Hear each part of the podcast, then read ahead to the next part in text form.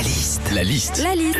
La liste de Sandy sur Nostalgie. Les parcs d'attractions rouvrent petit à petit en France, donc ça fait plaisir. C'est parti pour la liste de Sandy.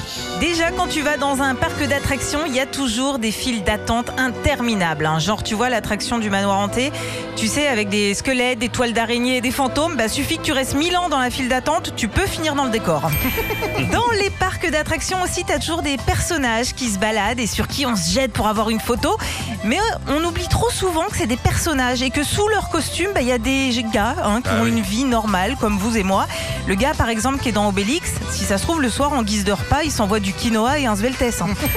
Quand tu vas dans un parc d'attractions aussi et que tu sors d'un manège, tu te précipites sur le stand photo souvenir pour voir ta tête. hein. Et ce qui est magique dans tout ça, c'est que le- c'est le seul endroit où tu es capable de mettre 20 balles dans une photo où tu es complètement hideux.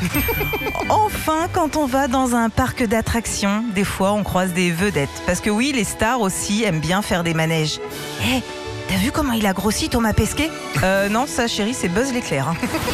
Retrouvez Philippe et Sandy, 6h-9h sur Nostalgie.